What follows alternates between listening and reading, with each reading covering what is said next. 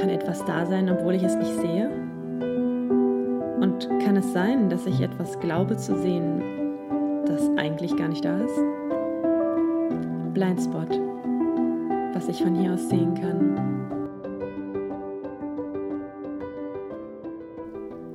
Gerade ist mir aufgefallen, dass es, glaube ich, gar nicht so einfach ist. Was ist jetzt los? Entweder es gewittert jetzt richtig toll oder jemand über mir räumt um. Okay, jetzt ist wieder ruhig. Alles klar. Schneide ich das jetzt raus? lasse ich das jetzt drin?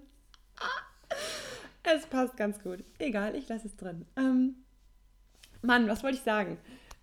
Ich finde es gar nicht so leicht, Comedian zu sein, denn entweder findet man sein eigenes Programm so lustig, dass man so laut lacht und dadurch ist es sehr, sehr schwierig, ähm, im Auditorium denjenigen überhaupt zu verstehen. Oder man findet die Geschichte nicht mehr so lustig, weil man sie vielleicht irgendwie schon mal vorgetragen hat. Und dann ist es gar nicht so leicht, sie mit dem gleichen Enthusiasmus nochmal zu erzählen. Ja, das ging mir gerade durch den Kopf. Allerdings ist es bei mir meistens so, dass ich in dem Moment, in dem ich eine Geschichte erzähle, gefühlt wieder zurückfalle in diesen Moment und dann erlebe ich das nochmal und finde es natürlich wieder genauso lustig. Daher wird meine Herausforderung jetzt sein, dass ich ähm, mein Lachen ein kleines bisschen zurücknehme, damit ihr auch lachen könnt, denn sonst versteht ihr ja gar nichts. Oder ihr hört nur mein Lachen, was in der Regel, glaube ich, auch sehr ansteckend sein soll, habe ich mir mal sagen lassen. Aber das wäre trotzdem schade um die Inhalte. Heute will ich nämlich einfach eine kurze, knackige, gute Laune-Folge machen, die gespeist ist aus Inhalten meines WG-Lebens. Und die erste Geschichte erzähle ich euch aus der Perspektive meiner Mitbewohnerin. Ihr müsst euch vorstellen, ähm, dass sie an ihrem an ihrem Laptop sitzt und gerade einen Call hat. Und auf einmal die Frau, mit der sie da spricht, ich weiß nicht, was irgendwie eine potenzielle Sponsorin oder irgendwie sowas war, die guckt so an ihr vorbei und fragt sie dann mit so einem Gefühl von tiefer Verbundenheit, machen Sie auch Homeschooling? Und, meine Bewohnerin wusste erst überhaupt nicht, was, was die da meint. Ähm, hä, Homeschooling?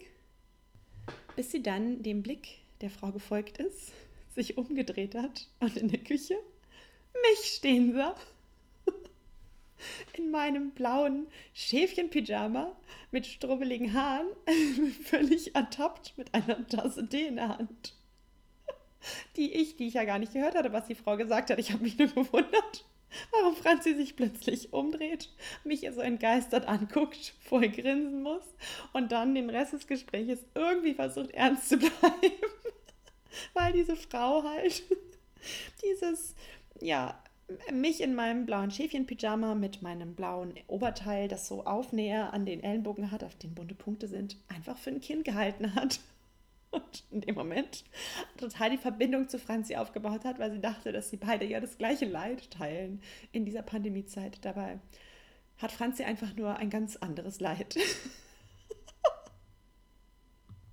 ah, und weil ich gerade in der Küche bin, mache ich mal da weiter. Neulich war der Klempner da. Und zwar ist der Wasserhahn irgendwie mal so ausgelaufen und wir haben festgestellt, dass da so ein Loch war. Jedenfalls sollten wir dann einen neuen montiert bekommen. Und ich weiß nicht, ob euch das auch so geht, aber ich finde das überaus unangenehm, wenn ich Menschen in meiner Wohnung habe, die arbeiten, während ich gerade gar nichts zu tun habe. Meistens geben die einmal ein Fenster von, weiß ich nicht, 10 bis 15 Uhr vor, in dem sie dann irgendwie kommen. Und ich lag gerade auf dem Balkon und habe geschlafen und auf einmal klingelt es oben schon an der Tür. Also ich hatte nicht mehr viel Zeit, um wirklich wach zu werden.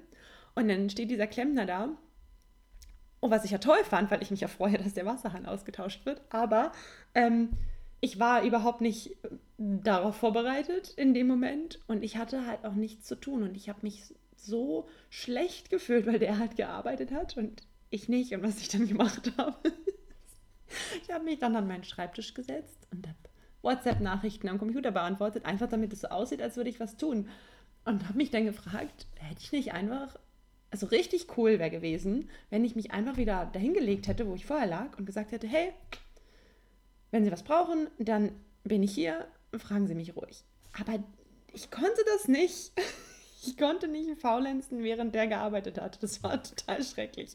Und der andere Grund, warum ich sehr ungern mit Handwerkern alleine in der Wohnung bin, ist der, dass ich immer Angst davor habe, irgendeine dumme Frage zu stellen, ja?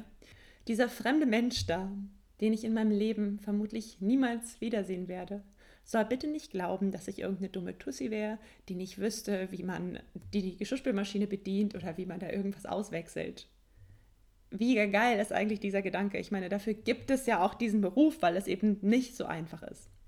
Ja, trotzdem habe ich dieses Gefühl und frage dann oft lieber gar nichts und tue so, als wüsste ich schon alles. Das ist super spannend. Und am Ende hilft mir das überhaupt nicht, weil ich dann da stehe mit einem unlösbaren Problem, was ich hätte einfach klären können, wenn ich meinen Mund aufgemacht hätte. So auch in diesem Fall er war dann schon im Begriff zu gehen und meinte dann noch so ein bisschen lapidar, ja, ob ihr komischer Wasserfilter da jetzt aber wieder ähm, ranpasst an den neuen Wasserhahn, das weiß ich jetzt nicht. So. Was meine Mitbewohnerin in dem Moment gemacht hätte, wäre zu fragen, ähm, okay, dann können Sie mal da kurz rangucken, welches Gewinde da an dem Wasserfilter dran ist und was wir vielleicht nachkaufen müssen. Oder sie hätte gesagt, gut, dann müssen Sie uns bitte einen anderen Wasserhahn anmontieren. Ja, aber was mache ich? Ja, okay, egal, krieg ich schon hin. Und was ganz kurios ist, immer wenn wir so ein Thema haben, irgendwas ist kaputt gegangen, man ruft einen freundlichen Helfer an, dann ist dieser Termin, wann der kommt, immer genau dann, wenn meine Mitbewohnerin nicht da ist. Obwohl sie so gut darin ist und ich nicht. Aber vermutlich ist das doch einfach meine Lernaufgabe, dass ich mich überwinde, diese Fragen zu stellen und merke, dass es doch überhaupt nicht so schlimm ist. Oder ist es mir einfach mal scheißegal und ich mache es trotzdem. Ja. Dieses Thema mit dem Wasserfilter habe ich inzwischen gelöst. Ich habe bei dem Hersteller angerufen, der uns den Filter verkauft hat und der hat mir für 1,80 Euro einen super tollen neuen Aufsatz verkauft. Juhu! Zwei kleine Geschichten mache ich noch. Das wird heute eine kurze Episode. Ähm, die dritte Geschichte, da geht es um Sachen, die wir aussortieren wollten. Und ich kann mich erinnern, dass wir irgendwelche super hässlichen Kerzenständer die ganze Zeit auf unserem Fensterbrett stehen hatten in unserer alten Wohnung. Und als wir dann kurz vor dem Umzug standen in die Wohnung, in der wir jetzt wohnen, habe ich mir dann mein Herz gefasst und meine Mitbewohnerin gefragt, sag mal, mm, müssen wir die eigentlich unbedingt mitnehmen? Und sie guckt mich auch mit so einem, fast schon so einem mitleidigen Blick an, ähm, so einem mitfühlenden, sag ich mal, und sagt, nee, ich mag die eigentlich nicht. Und, und an dieser Körpersprache habe ich irgendwie bemerkt, hä, das, irgendwie passt es nicht zusammen, wenn das ihre hässlichen ähm, Kerzenständer sind, die sie die ganze Zeit da aufgehoben hat und sie auf meine Frage, ob wir die behalten müssen oder nicht, so reagiert, dann, dann stimmt irgendwas nicht. Und dann habe ich sie nochmal gefragt, sag mal, das sind aber schon deine, oder? Da meint sie, nee, ich dachte die ganze Zeit, das wären deine. Und sind wir irgendwann drauf gekommen, dass es diverse Sachen in unserer Wohnung gab, die noch... Ähm, ihrem Bruder und der Freundin gehört haben. Also mit denen hat sie vorher zusammen gewohnt in derselben Wohnung und die sind halt irgendwann ausgezogen. Ich bin eingezogen. Ähm, und es gab halt einige Dinge, von denen sie halt immer dachte, ich hätte die mitgebracht und ich habe die halt da schon stehen sehen und dachte, die gerne halt ihr. Und dadurch haben wir äh, über Jahre nicht darüber gesprochen, ähm, ob man nicht diese hässlichen Sachen wegtun könnte, weil halt jeder dem anderen zugestehen wollte, seine ähm, für ihn sie schönen Dinge zu behalten. Ja, es hilft immer mal nochmal, ja, von Zeit zu Zeit, glaube ich, die Sachen mal durchzugehen und mal darüber zu sprechen, wem das eigentlich gehört. Hm. Hm.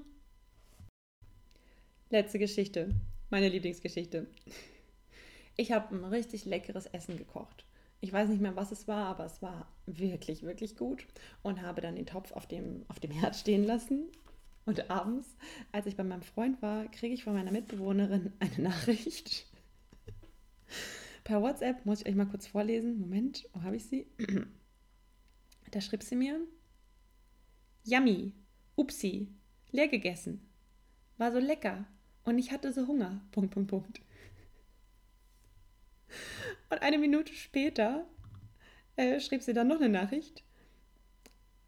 Kannst dann gerne mein Kohlrabi dafür morgen alle machen. Ich habe den Lachanfall meines Lebens bekommen. Und ich mir halt dachte, ja, stark. Wie sie so, so niedlich irgendwie mir diesen Kohlrabi anbietet im, im, ähm, im Handel. Gegen das Essen, was sie aufgegessen hat. Und, und noch so diese Nachricht einfach so eine Minute später kam, so wie, ich muss jetzt irgendwas anbieten, weil ich das aufgegessen habe.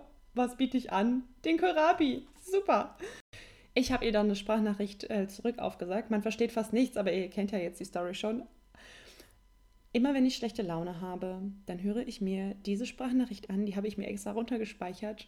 Und in diesem Sinne möchte ich euch die jetzt auch vorspielen, falls ihr bis jetzt immer noch in einer trübsinnigen Stimmung seid, spätestens wenn ihr diese Nachricht hört, dann müsst ihr, glaube ich, auch lachen.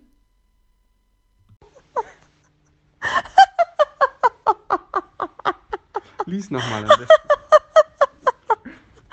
Ich habe gerade eine Nachricht gelesen. Yummy, Upsi, leer gegessen, lecker. Also du konntest es auf jeden Fall aufessen. Das war ja der Plan. Und jetzt kann ich ernsthaft deinen Kurabi aufessen. Oh, wie lecker. Ich freue mich schon drauf.